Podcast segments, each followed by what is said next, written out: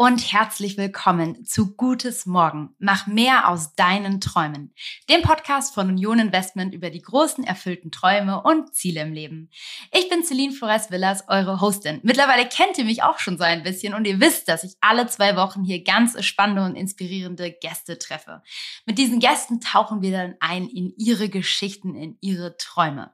Ich will von ihnen wissen, was sind ihre größten Träume und Ziele?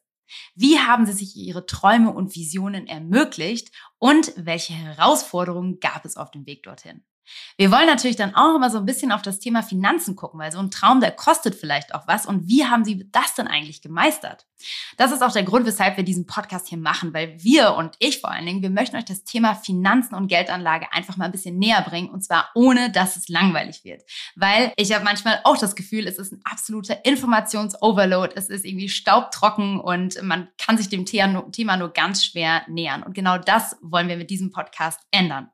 So, und jetzt bin ich auch schon ganz gespannt auf unseren heutigen Gast. Eins kann ich nämlich schon mal vorwegnehmen. Es wird ganz schön kulinarisch. Wir tauchen ab in einen erfüllten Traum, der sich aus der Leidenschaft zum Reisen, Surfen und Kochen entwickelt hat und dann in einem der beliebtesten Szene-Restaurants in Hamburg mündete. Und eine Sache gehört auch dazu, und die vergessen leider viele Profis auch, man muss immer mit dem Herzen dabei sein. Und ich glaube, wenn man das, was man macht, liebt und viel Arbeit reinsteckt, dann ist es vielleicht manchmal ein bisschen anstrengender als bei einem Vollprofi. Aber das Ergebnis dabei ähm, ist vielleicht sogar manchmal besser.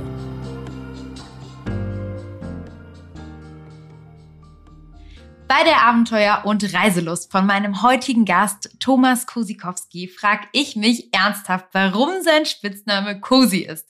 Das heißt ja auf Deutsch gemütlich und ich bin der Meinung, zu ihm würde in diesem Fall wahrscheinlich viel besser adventurous passen. Denn er nimmt uns heute mit auf seine super aufregende Traumreise, die er vor ein paar Jahren gemeinsam mit seinem Kumpel Jo begonnen hat. Die beiden haben damals kurzerhand ihre Jobs gekündigt als Kameramann und Fotograf und als Art Director um das zu tun, worauf sie wirklich einfach Bock hatten. Und zwar einfach mal frei zu sein, surfen zu gehen, neue Länder zu bereisen und natürlich auch die Küche dort kennenzulernen. Cosi hat seine Photographer-Skills aber gleich eingepackt und mitgenommen und dann auch die ganze Reise dokumentiert. Dabei sind mehrere Dokumentarfilme entstanden, eine Videoserie und außerdem das Reportage-Kochbuch Reisen, Surfen, Kochen. Ja, und weil die Streetfood-Rezepte der beiden so gut angekommen sind, haben sie sich dann entschlossen, 2017 auch ihr erstes Restaurant in der Hamburger Hafenstraße aufzumachen. Es nennt sich Salt and Silver und es gibt natürlich lateinamerikanische Küche. Wow, was für eine Reise. Herzlich willkommen, Cosi. Jo, moin. Danke für die Einladung. Sehr cool. Ich habe es ja gerade schon so ein bisschen angeteased, ne, wo deine Reise dich hingeführt hat. Also völlig verrückt. Hättest du das am Anfang gedacht, dass ihr am Ende in Hamburg mit einem eigenen Restaurant endet? Ähm, das war vielleicht mal ein großer Traum von uns, aber ja, wir haben die erste Reise eigentlich gemacht, um einfach nur das Kochbuch zu schreiben und waren uns ziemlich sicher, während wir das gemacht haben, dass wir danach ähm, einfach weiterarbeiten wieder als Freelancer in unseren eigenen hm. Gewerken sozusagen. Und ja, da hat uns Salton Silver einen kleinen Strich durch die Rechnung gemacht. der Traum ein Strich durch das eigene Leben gemacht. Jo. Und du hast dir ja gleich mehrere Träume erfüllt, kann man schon sagen. Ne? Es war zum einen die Weltreise, es waren die Kochbücher und jetzt eben die Szene-Restaurants, eben das Salt and Silver in Hamburg. Nimm mhm. uns doch nochmal mit an den Anfang. Also wir wissen jetzt, was am Ende Wahnsinniges entstanden ist, aber wie genau ist es dazu gekommen? Warum oder wie habt ihr euch entschlossen, eure Zelte in Deutschland überhaupt abzubrechen? Ähm, also vorweg kann ich eigentlich sagen, dass sich viele Träume auch auf dem Weg erst entwickelt haben. Also mhm. wir hatten jetzt keinen konkreten Plan. Okay, in vier Jahren brauchen wir ein Restaurant, dann müssen wir noch eins aufmachen oder sonst was, sondern äh, wir sind, wir haben immer alle möglichen Türen aufgemacht und geguckt, was dahinter ist. Und manchmal hat sich daraus ein Traum entwickelt, manchmal auch ein Albtraum. Ne? Das passiert dann so. Aber, okay, was heißt das? Also warum Ach, wir hatten, wir hatten auch äh, Projekte, da kann ich ja später dazu kommen. Wir hatten auf jeden Fall auch Projekte, die äh, nicht funktioniert haben, wo man irgendwie dann auch ähm, Geld verbrannt hat oder so, aber mm, ja, gehört halt klar. zum Fahrradfahren dazu. Ne? Am Anfang fällt man hin und irgendwann kann man freihändig fahren, so ist das. Sag mal, ihr habt dann euch äh, entschlossen, auf die Reise zu gehen mhm. und hattet ihr vorher dann schon so eine Route oder hattet ihr einen bestimmten mhm. Zeitrahmen, in dem ihr das machen wolltet? Wie waren so die ersten Schritte zu dieser Entscheidung? Also, ich muss dazu sagen, ich habe meinen Job nicht gekündigt. Ich war da gerade äh, mit meinem Studium fertig. Ich habe da zu der Zeit in Barcelona ähm, gearbeitet, habe da ein Praktikum gemacht mhm. bei einer Werbefilmproduktion. Ja. Ich bin der Kameramann von uns beiden. Und Jo war da ähm, Senior Art Director, schon seit fünf Jahren voll in der Karriere drin. Ja. Und ähm, bei ihm war das so, er wollte mal, einen, sag ich mal, beruflichen Tapetenwechsel oder sich nochmal ein, ein Traum erfüllen, bevor es ähm, ernster wird. Und bei mir war die Motivation, ich wollte auch nochmal, äh, ja, so eine richtige, fette, lange Reise machen. Das hatte ich davor nämlich noch nicht so richtig äh, getan. Jo, jo war schon mal auf einer Weltreise davor. Und ja, bevor ich dann so richtig ins Berufsleben starte, wollte ich das eben noch machen. Und da haben wir dann uns im Sommer 2013 überlegt, äh, was für eine geile Surfreise wir machen, wir machen können. Und, äh, das heißt, ihr seid beide auch Surfer? Ja, genau. Also Jo, ah, ja. jo ist wesentlich besser als ich, aber ich habe da gerade so angefangen und Blut geleckt. Und dann war das so, ja, lass mal eine geile Surfreise machen ähm, und möglichst viele Länder und Wellen äh, finden und suchen und besuchen. Und äh, irgendwie dachten wir, ja gut, wenn wir jetzt ein Jahr unterwegs sind und mit, sag ich mal, unserer Kreativität, mhm. weil wir beide kreativ sind und unserem Handwerk nichts anfangen, dann kommt man da irgendwie zurück, ist irgendwie so ein bisschen wahrscheinlich lost und muss sich dann erst wieder ins Leben reinfinden. Mhm. Ähm, lass uns doch ein Projekt verwirklichen, von dem wir dann beide auch noch viele Jahre zehren können. Und sei es die gemeinsame Reise, die man da äh, miteinander macht, dass man die sich in irgendeiner Art und Weise dann nochmal, die man ja. dann seinen Enkeln zeigen kann. Ne? Und ja. dann, weil es irgendwie schon mal bei Jo äh, eine Idee für so ein Wurstkochbuch gab, äh, sind wir dann irgendwann bei so einem Reisesurf-Kochbuch gelandet und haben dann schon ganz konkret äh, haben uns das vorgenommen und haben auch die Reiseroute danach festgelegt, wollten eigentlich um die ganze Welt reisen, haben uns dann für Lateinamerika entschieden. Auch ja. weil man dort mit einer Sprache dann relativ weit kommt und wir wollten nicht an der Oberfläche kratzen, sondern äh, in die dunkelsten Ecken auch kommen. Und ähm, ja. haben dann tatsächlich so einen kleinen Teaser auch schon gedreht äh, in der Nähe von Bordeaux am Strand, ähm, wo wir dann so ein kleines, sag ich mal, Mood-Video, wie unsere Reise aussehen könnte, mit zusammen was gegrillt am Strand und so Holzhütte mhm. und Sonnenuntergang und Wellen und Pipapo, ne? Und ja. sind damit dann tatsächlich pitchen gegangen, wie man so schön sagt, und haben versucht, Partner, also Medien und ja, Sponsoring-Partner für die erste ah, das Reise. Das war aber schon ganz geplant dann. Ja, also ja. Jo, jo war zu dem Zeitpunkt natürlich schon wesentlich professioneller unterwegs als ich, aber ja, ich habe auch seit meinem, sag ich mal, 17, 18 Lebensjahr ja. freiberuflich als Kameramann und Fotograf immer gearbeitet und komme eigentlich aus der Skateboard- und Graffiti-Filmerei. Mm. Und also so eigene Ideen vornehmen und umsetzen und so gut wie möglich machen, das war eine ähm, Charaktereigenschaft, die wir beide hatten und deswegen wollten wir das auch ambitioniert angehen und haben dann auch so kurz am 23.12.2013 dann Social Media auch äh, online gestellt, ne, Instagram und Facebook und ja. wollten diese Reise eben da begleiten, damit die Leute, damit man nicht erst nach diesem Jahr irgendwie anfangen muss, so langsam mühselig zu erzählen, was da eigentlich Klar. los war, sondern dass die Leute die Reise miterleben können und auch mitgestalten können und dann am Ende, äh, wenn das ja, Produkt fertig ist, eben auch schon ja eine gewisse Audienz besteht, die dann auch Interesse daran haben könnte. Ne? Das war ja, im im Nachhinein klüger, als wir uns das vorgestellt hatten.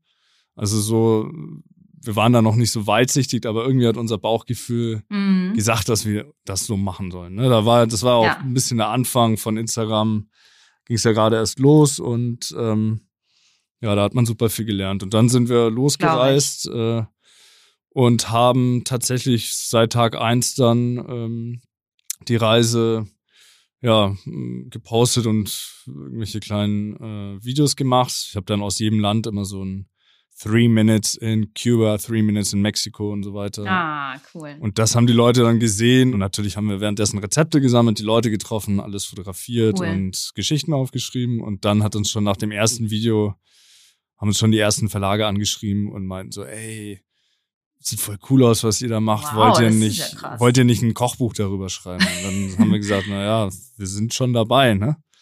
Dann haben wir mit drei Verlagen äh, verhandelt, so vom Mhm. zwischen äh, zwischen Taxi in Mexiko Genau. und irgendwo äh, ein Dschungelvulkan in Costa Rica.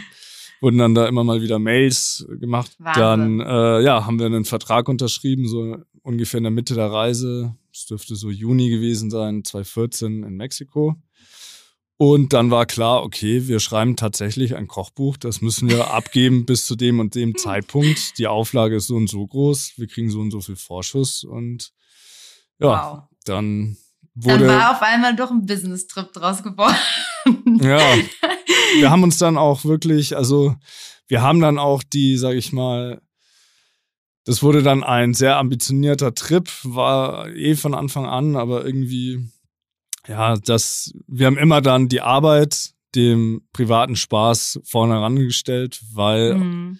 die Arbeit an dem Projekt und die Dinge, die wir da erlebt haben, das waren ja die Sachen, die wir lieben, ne? Und Exakt. Deswegen Exakt. mussten wir jetzt nicht uns Tage frei nehmen, um jetzt zu feiern am Strand oder so. Das ist sowieso passiert. Wir haben das halt nur gefilmt und dabei noch mit einer, mit irgendwie irgendwelchen Leuten am Strand noch äh, Fische zerlegt, um zwei Uhr nachts besoffen Wow, und ja. äh, dann äh, Ceviche-Gericht dann fotografiert. Ne? Also Ja. Also eigentlich war es in dem Sinne ja auch keine Arbeit, ne? weil du sagst, ihr habt genau das gemacht, was ihr sonst auch gemacht hättet. Ihr habt es einfach auch noch aufgenommen. Ja, ich habe 180.000 Fotos gemacht in den zwölf Monaten Wow. und äh, viel davon bearbeitet. Es waren fünf Terabyte ähm, Kameramaterial. Ich habe alles. Wie viele Speicherkarten hast du rumgeschleppt in der Zeit? Du, ich hatte acht Festplatten dabei. Ne? Oh mein Gott. also krass, ja. Foto- und Video-Equipment waren das so 25 Kilo. Wow. und, das, schlecht. und dazu jeder noch 25 Kilo Rucksack und noch 10 Backpack, Kilo klar. Surf, Surfbag. So. Ja, wow. Also ja, gut, gut abgenommen und stramme Wadeln bekommen. Ne? Glaube ich. Also- Was war denn so auf diesem ganzen Trip so eine der schönsten Begegnungen für dich, wo vielleicht sogar ein Rezept am Ende bei rausgekommen ist? Also da gibt's natürlich ganz viele. Ähm, man sieht da in den zwölf Monaten echt viel. Eine der einprägsamsten Erlebnisse, die wir da hatten, war in Iquitos in Peru im Dschungel. Hm. Das ist so eine 400.000 Einwohner große Stadt mitten im Dschungel am Amazonas, so das Ursprungsgebiet, wo der Amazonas entspringt. Das ist auch schon so an der Grenze zu Brasilien. Und ähm, da kommt man nur mit dem Flugzeug oder dem Boot hin. Also gibt es keine Straßen. Man ist wirklich umgeben von Ja. ja. 500 Kilometer Umkreis, ist tiefster, tiefster, tiefster Dschungel. So, das können wir uns Crazy. gar nicht vorstellen.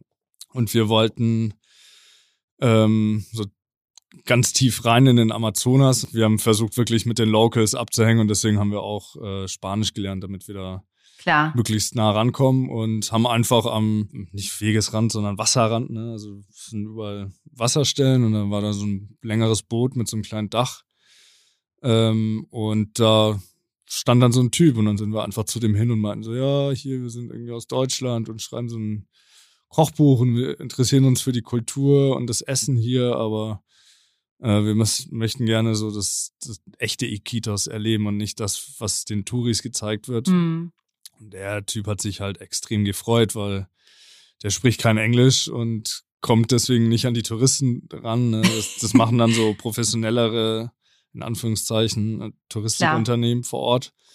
Und der kriegt halt keine Kunden ab, ne? Und die Leute leben da schon von der Faust im Mund. Mhm. Und ähm, Ja. dann haben wir uns verabredet am nächsten Tag und er hat uns dann mitgenommen. Dann sind wir so, weiß nicht, sechs Stunden oder so über den Amazonas mit so einer Nussschale Ach, geballert cool. und Ja. kam dann irgendwo im 400. Seitenarm, kamen wir dann an so einer Stelle raus und sind dann auch so ein bisschen äh, durch den Dschungel gelaufen. Da war so eine, ja, da haben sie so ein bisschen was aufgebaut, wo man so Zuckerrohrstangen quetschen Mm, kann, um den Saft mhm. daraus zu gewinnen. Und da wurde so ein bisschen Maniok angebaut in Yucca. Ähm, aber sonst war da nicht viel. Was ist Maniok? Mm, Maniok ist, ja, Maniok und Yucca ist eigentlich dasselbe. Das kannst du dir vorstellen, sieht aus wie so eine 50 Zentimeter lange Süßkartoffel, die zum Ende spitz wird. Mhm. Und ähm, ja, ist eine Art, also könnte man mit Kartoffel vergleichen, ist so ein bisschen faseriger und das kennt man hier auch aus dem afrikanischen Supermarkt zum Beispiel. Da liegt das als Cassava oder Maniok oder Yucca immer rum. Mm, mhm. Ähm, ja, in verschiedenen Restaurants, vor allem in peruanischen Restaurants oder afrikanischen gibt es das als, als Brei oder als Pommes und so. Das ist einfach ah, so eine, eine Erdfrucht. Ja. Und ähm, und hat er uns zu so einer Familie gebracht, äh, die haben da im Dschungel gelebt, auf so einem Pfahlbaumhaus. Ja, Baumhaus nicht, aber so ein Pfahlbau, mhm. weil der Amazonas sich ähm, während der Regenzeit um sechs bis acht Meter hebt und senkt. Ne? Also wenn richtig die ja. Regenzeit ist, ja, dann krass. ja, ist das ein Haus im See und wenn Trockenzeit ist, wir waren zur Trockenzeit da, dann ja, ist der ganze Dschungel da außenrum. Und ja. Dann haben wir äh, mit der Familie da einfach ähm, eine Nacht verbracht, sind mit den Piranha-Fischen gegangen. Ähm, oh Gott, okay, okay. Ja. also, Und was macht man mit denen, wenn man die fischt? Also habt ihr dann da mit was gekocht tatsächlich? Ja, wir haben was gekocht, das ist auch im Kochbuch drin. Ähm, Echt? Ja, ja. Das Gibt's das auch online? Dann können wir das nämlich direkt verlinken, dein Rezept aus ähm, ja. Äh, das, da gibt's noch bessere Rezepte. Also äh, okay. Piranhas, die schwimmen da in, in, in Brackwasser, also nicht Brackwasser, sondern Sumpfwasser. Mhm. Die schmecken so ein bisschen, wie das Wasser dort aussieht. Ne? Also da gibt's okay. leckere cool. Sachen. Das war halt so eine ganz coole Sensation. Die waren auch ziemlich klein. Wir haben die dann einfach ja. auf den Spieß gepackt und gegrillt.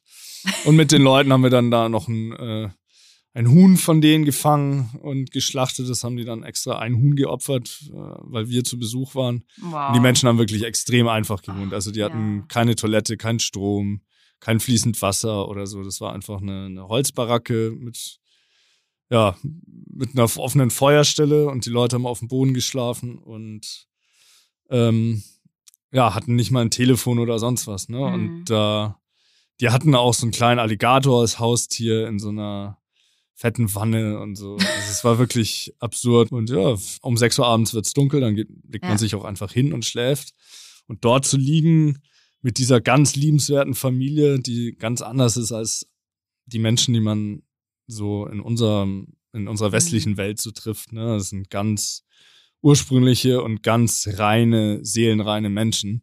Mhm. Ähm, und dort zu liegen nachts und den Dschungel zu hören und den hört man wirklich ganz anders, ne? Kann man sich eigentlich gar nicht vorstellen. Äh, da zu liegen und den Tag da erlebt zu haben und das alles zu hören. Und am nächsten Tag haben wir auch noch was mit denen gemacht. Das war so ein Moment, wo ich auch nach neun Monaten von zu Hause weg sein, am Ende der Welt, irgendwo im tiefsten Amazonas, ohne Strom, ohne mhm. die Möglichkeit, mit, der, mit, mit dem Rest der Welt mich zu connecten.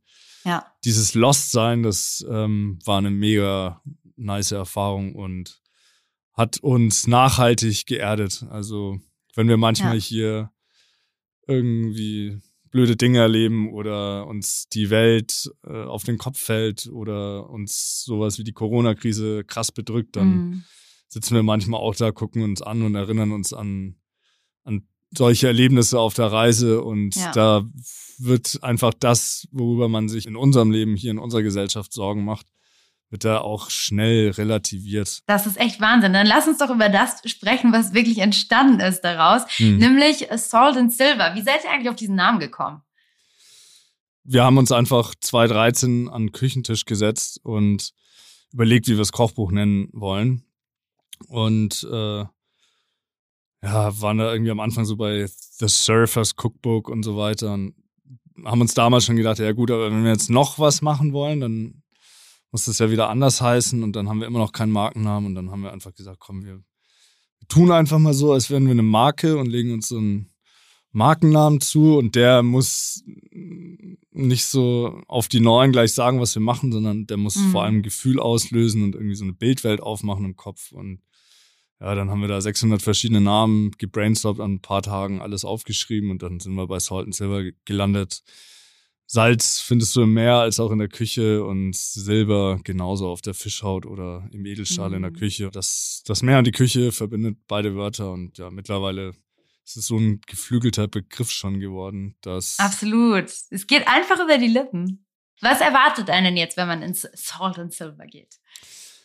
Also, wir haben ja zwei Restaurants mittlerweile. Mhm. Ähm, wir haben eigentlich also unser Steckenpferd, auch die ersten beiden Kochbücher gingen hauptsächlich über die lateinamerikanische Küche. Und ja, das war am Anfang unser Ding, Tacos, Ceviche, äh, so ein paar klassische mexikanische, peruanische Gerichte.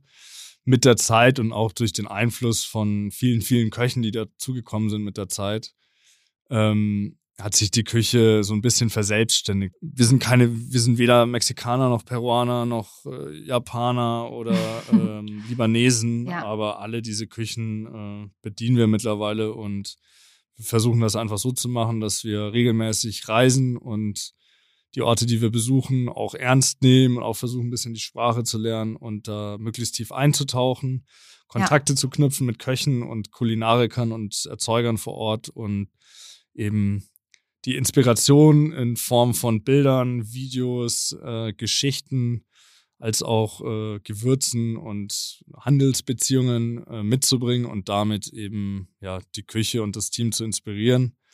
Und ja, so schmeckt dann auch das Essen bei uns im Restaurant. Also ja. wir bringen die Welt äh, nach Hause in die Salt and Silver Zentrale, das ist der zentrale Mittelpunkt.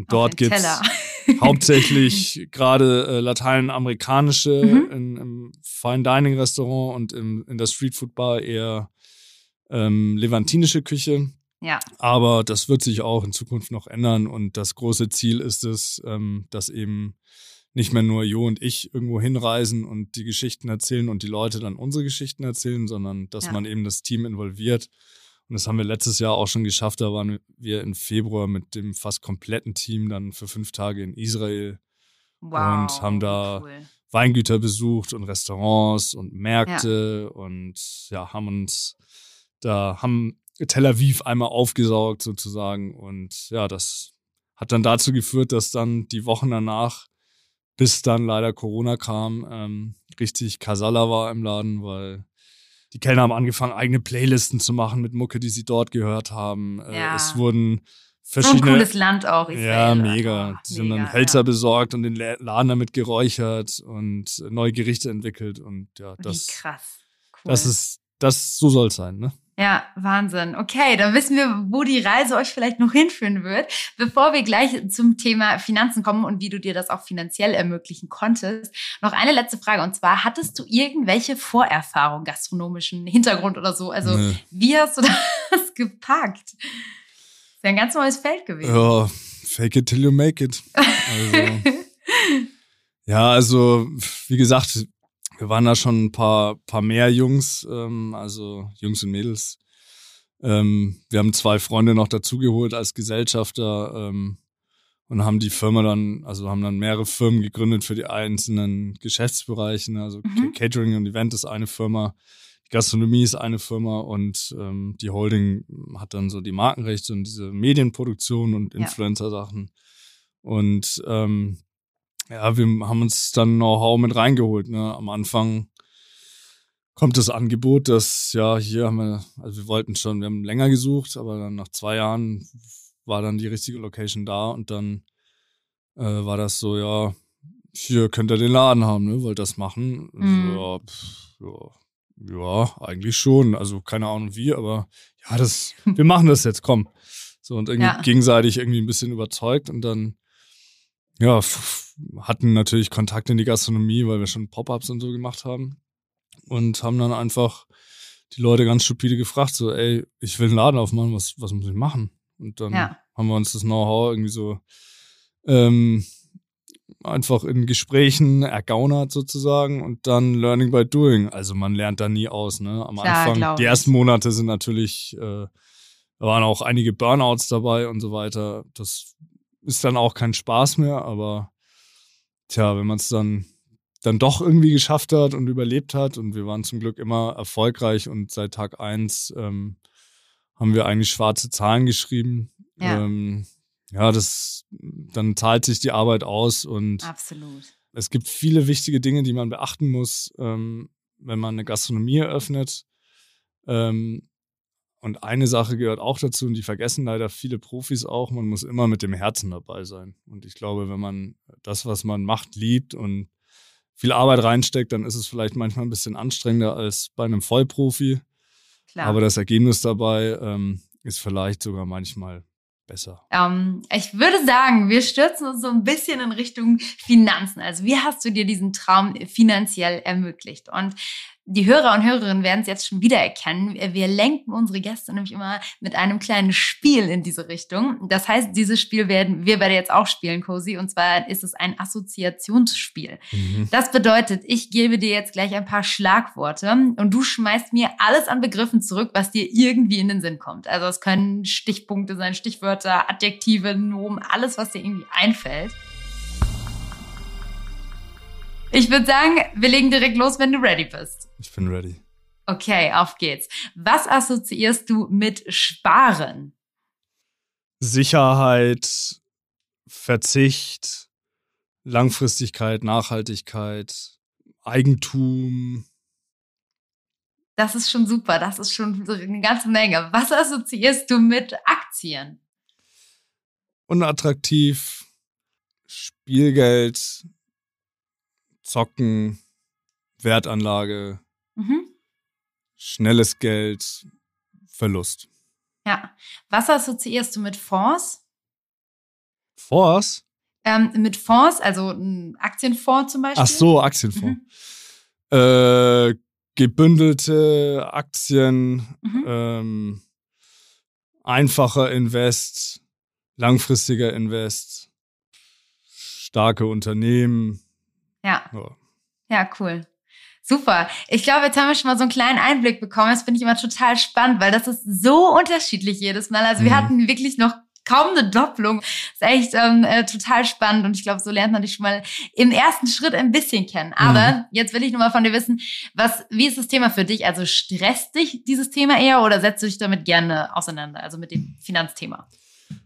Also früher hat mich das gestresst, einfach weil ich ähm, tja, vor allem kein Geld hatte, um irgendwas zu investieren. Aber auch, ähm, ja, weil, weiß nicht, ich hatte immer so ein bisschen den Eindruck, dass äh, das Thema Finanzen und Anlegen und gerade auch das Thema Aktien äh, so ein Thema ist, was ja für das obere 1% da ist. Äh, die mhm. vermehren dann ihr Geld und viele Leute, denen das zu kompliziert ist oder die nicht wissen, ähm, wie sie sich da informieren können oder für diese, für die diese Welt auch mhm. zu komplex ist, ähm, die werden dann auch von sonst was über den Tisch gezogen, weil da über Produkte Provision gemacht wird und auf den Nacken des kleinen Mannes da Geld verdient wird. Irgendwie so. Das waren so mhm. manchmal Dinge, die man ja auch ganz offen in den Medien mitbekommen hat. Ja. Ähm, dann habe ich das natürlich im Zuge, dass ich zum Beispiel sozialversicherungsbefreit bin äh, und keine mhm. gesetzliche Rentenvorsorge habe, musste ich mir natürlich irgendwann Gedanken machen, wie ich ähm, mich als Unternehmer absichere, trotz des ganzen Risikos. Ähm, ja, habe ich mich dann damit auseinandergesetzt und sehe das mittlerweile eigentlich ziemlich realistisch. Ähm, ich bin, ich bin zwar ein Idealist, aber ich verstehe die Welt auch so, wie sie halt ist und funktioniert. Und die Entscheidung, ob man da mitmacht, kann man ja selber treffen. Und dann, ja, mit der Zeit habe ich dann ähm, für mich entschieden, mit welchen Finanzthemen ich mich auseinandersetzen möchte, mit welchen nicht, was ich gut finde als Invest und was ich nicht so gut finde. Habe auch ein paar Sachen ausprobiert und dann, ja, irgendwann ja. findet man da rein. Ne? Okay. Wo investierst du dann? Also wo legst du dann dein Geld an? Ähm, also ich würde das mit Immobilien machen. So, das, ah. das ist für mich so ein Thema, mit dem ich mich anfreunden kann. Mhm. Ähm, einfach weil, tja, ein Haus ist halt was, ne? Das Einzige, was mir einfällt im Leben, mhm. was ich mit, wenn ich reich bin oder so, was ich mir davon kaufen würde, den einzigen Traum, den ich wirklich habe, ist einfach ein tolles Haus, in dem ich leben kann. So, ja. Das ist wirklich ähm, der einzige Luxuswunsch, den ich habe so für mein Leben. Also soll ja. ich so, ich will ein angenehmes Leben haben und äh, ohne den Euro zweimal umdrehen zu müssen, mhm. äh, verreisen können. Ähm, aber ich, ich brauche keinen Luxus. Mhm. Deswegen mhm.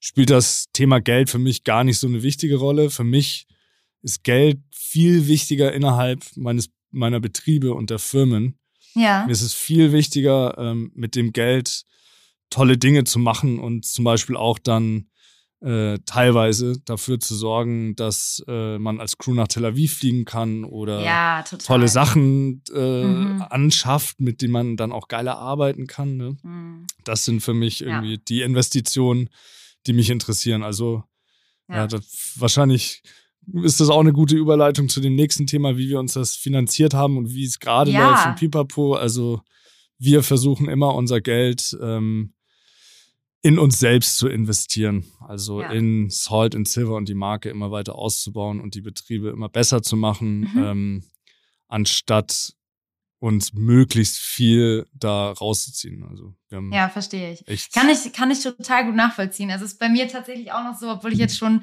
ja seit zwei, ich glaube zweieinhalb Jahren arbeite und eben ja auch gegründet habe, lebe ich immer noch wie eine Studentin, Mhm. weil ich einfach alles immer nur da reinstecke, dass das größer wird und äh, der Rest mir irgendwie ja egal ist. Und ich stehe selbst sowieso immer dann an letzter Stelle und gucke einfach nur, dass das wächst. Kann ich total nachvollziehen, wenn man so ein, so ein Baby hat, ähm, dann ist das irgendwie echt das, das Zentrum. Ähm, ja, Ja. finde ich cool, echt. Hey, und sag mal, wie waren dann so die ersten Schritte? Also, ich meine, die Reise, da habt ihr euch, nehme ich jetzt mal an, vielleicht aus den Jobs oder so, die ihr hattet, was zur Seite gelegt für diese Ja. Weltreise. Genau. Und danach? Das war so eine Mischung aus Job, Mhm. Familie, Erspartes, äh, ah, okay. Mhm. Geld geliehen und so weiter. Mhm. Dann kam natürlich der Vorschuss von dem Buch. Ah, da habt ihr so einen Vorschuss vom Verlag bekommen. Also da Genau, habt ihr ja. Geld bekommen. Mhm. Ah, cool. Und was habt ihr damit gemacht? Also worein habt ihr das dann investiert? Ja, das, das war dann ein Achtel vom Reisebudget oder so. Ja. Also, das kam, kam dann während der Reise und dann, also eine Entscheidung, die wir bewusst ge getroffen haben, war zum Beispiel, ähm, das war davor nicht im Budget drin, da haben wir gesagt, ja, okay, jetzt kam der Vorschuss, dann lass uns dann doch die Flüge für 230 Euro von Guayaquil in Ecuador nach, ähm, auf die Galapagos-Insel nehmen. Mhm. Dann können wir das noch mitnehmen und da krasse Surfshots machen unter Wasser, weil da ist Ja, wirklich cool. viel Leben im Wasser und das war, das war der boah, fast einzige bewusste Invest, der aus Mhm. diesem Vorschuss äh, resultiert ist. Ähm, und sonst, ja, wir haben einmal einen Kredit aufgenommen. Das war für Hm. das erste Restaurant. Aha, okay. Ähm, da brauchten wir einfach Geld. Wie viel ist das so, wenn man so ein Restaurant aufmacht? Kannst du das sagen? So Ja, also der, der, wir mussten insgesamt ähm, 280.000 Euro investieren. Wow, krass. in den ersten Laden. Da ist dann natürlich so, man zahlt immer Abstand, ne? Also Ja. Geld an den Vorbesitzer, damit man danach alles rausreißt und kernsaniert. Ja, wir mussten alles neu kaufen, ne? Also Krass, von. Küchengerät, also wir haben kernsaniert, wir hatten auch ein Wasserrohrbruch und mussten Hm. ähm, acht Tonnen Boden rausreißen selber und dann einen neuen Boden in ein 110 Jahre altes Haus reingießen und so weiter. Das war unfassbar. War das auch so die größte Investition, die du in deinem Leben getätigt hast? Mm. Ja, die größte auf einmal Summe, Ja. würde ich sagen. Ja, also Wahnsinn. Also ich finde das so echt krass. Ja. Ja. Und ja, also wie gesagt, dann haben wir einen Kredit aufgenommen über so 150.000. Der, der Rest kam dann aus äh, wiederum aus so ein bisschen Ersparten und ähm, Deals mit äh, Brauereien und Vertrieblern und Marketing-Deals und also wir haben überall Geld zusammengekratzt, ne? Und auch damit Ja. der Kredit so klein wie möglich ist. Und den zweiten Laden, den haben wir dann schon ein Jahr später direkt aufgemacht. Da mussten wir nicht mehr so viel investieren, weil der Laden eigentlich schon ziemlich gut war. Da haben wir dann nur noch so, ich glaube, 150 reingesteckt. Wow, krass. Und das Mhm. haben wir eigentlich schon aus, aus eigenen Mitteln und auch noch ein bisschen aus privatem Kapital äh, Ja. finanziert, aber auch so ein bisschen aus dem Cashflow. Restaurants, die, die laufen, die haben, da kommt jeden Tag Geld rein. Ne? Deswegen, das ja. ist nicht, das ist eigentlich, verbrennt aber auch jeden Tag Geld. Also Ja. der Cashflow ist, der ist immer sehr hoch. Mhm. Ähm, und daraus, wenn man gut wirtschaftet und nicht zu viel rauszieht am Anfang, hat man dann gewisse Res Reserven schon nach einem Jahr, wenn es gut läuft, dass man so zwischenfinanzieren kann. Du uns noch zum Schluss für unsere Hörer und Hörerinnen, äh, die einen ähnlichen Traum verfolgen oder einen ganz anderen Traum auch, einfach einen Tipp mitgeben? Was würdest du sagen, ist so das Wichtigste, worauf man vielleicht auch bei der finanziellen Planung seiner Ziele und Träume achten soll? Also, wenn es darum geht, ähm, zu gründen oder irgendein Business selber aufzubauen, dann kann ich euch wirklich den Tipp geben, versucht das erstmal im kleinen Ding und probiert euch aus und äh, macht alles selber, damit ihr auch die mhm. ganzen Prozesse kennenlernt und versteht, wie euer Business eigentlich funktioniert und ähm, welche Arbeitsschritte dazu notwendig sind, wie oft die Dinge durch die Hände, durch wie viele Hände gehen, bevor sie dann auf dem Markt sind. Und gebt euch Zeit äh, und macht euch nicht zu viel Stress wegen Geld oder dass ihr jetzt möglichst schnell Geld verdienen mhm. müsst, sondern äh, denkt da ein bisschen wie Kinder und spielt einfach und habt Spaß dabei. Mhm. Überlegt euch, ob ihr gleich irgendwie ein riesen Startup draus machen wollt und euch Investoren reinholt und so weiter. Das wirkt am Anfang immer äh, sehr verlockend, ähm, muss aber manchmal auch einfach gar nicht sein. Oft hilft äh, Freunde, Familie oder sonst wen zu fragen. Ja. Ähm, und seid immer mit dem ganzen Herzen dabei, was ihr macht und liebt das, was ihr macht. Äh, wenn ihr es nicht liebt, dann lasst's. Das ist ein schönes Schlusswort, würde ich sagen. Vielen, vielen Dank, Cosi, dass du heute da warst und auch danke, dass ich dich so ganz offen zu all deinen Finanzthemen löchern durfte und du uns sogar so ganz konkret gesagt hast, wie viel das war und wie du vorgegangen bist. Das war wirklich super hilfreich. Dankeschön. Ja, gerne. Ja, ich habe eine ganze Menge gelernt, muss ich sagen. Also zum einen habe ich gelernt, dass Träume sich vor allen Dingen auch auf dem Weg entwickeln. Also man kann so ein bisschen sagen, der Weg ist auch das Ziel. Den muss man gar nicht am Anfang direkt konkret vor Augen haben. Ich habe gelernt, dass der Amazonas sich um sechs bis acht Meter hebt und senkt. Völlig krass, das wusste ich nicht.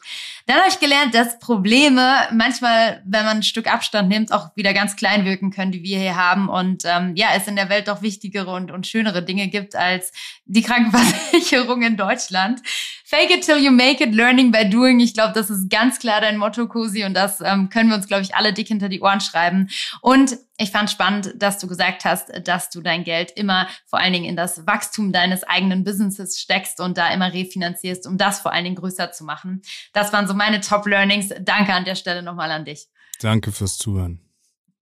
Ja, liebe Hörer und Hörerinnen, die Traumgeschichte von Cosi ist erzählt und ich habe das Gefühl, wir konnten alle ganz viel mitnehmen. Ich habe eine riesige Reiselust, die ich jetzt verspüre und hoffe, wir können bald wieder losziehen und um die Welt reisen. Das würde mich zumindest sehr freuen und das wäre auch so ein kleiner unerfüllter Traum von mir gerade. Wenn ihr noch tiefer in das Thema Geldanlage und Investitionsmöglichkeiten eintauchen wollt oder euch beraten lassen möchtet, dann verlinke ich euch natürlich hilfreiche Adressen und Links in den Show Notes, wie immer. Und damit ihr keine Folge mehr verpasst, würde ich mich natürlich freuen, wenn ihr Gutes Morgen überall da abonniert, wo es Podcasts gibt. Ganz besonders freue ich mich aber auch über Bewertungen. Äh, da hoffe ich, da lasst ihr mal eine da, wenn ihr hier regelmäßig reinhört. Und ihr dürft natürlich auch immer eure persönlichen Fragen stellen. Denn dann laden wir einen echten Experten ein oder eine echte Expertin, die uns zu dem Thema nochmal genau aufklärt und mit der wir eure Fragen aufgreifen. Und jetzt bleibt mir nichts mehr zu sagen, außer mach mehr aus deinen Träumen. Und mit den Worten möchte ich mich verabschieden. Danke euch fürs Zuhören und freue mich aufs nächste Mal. Celine.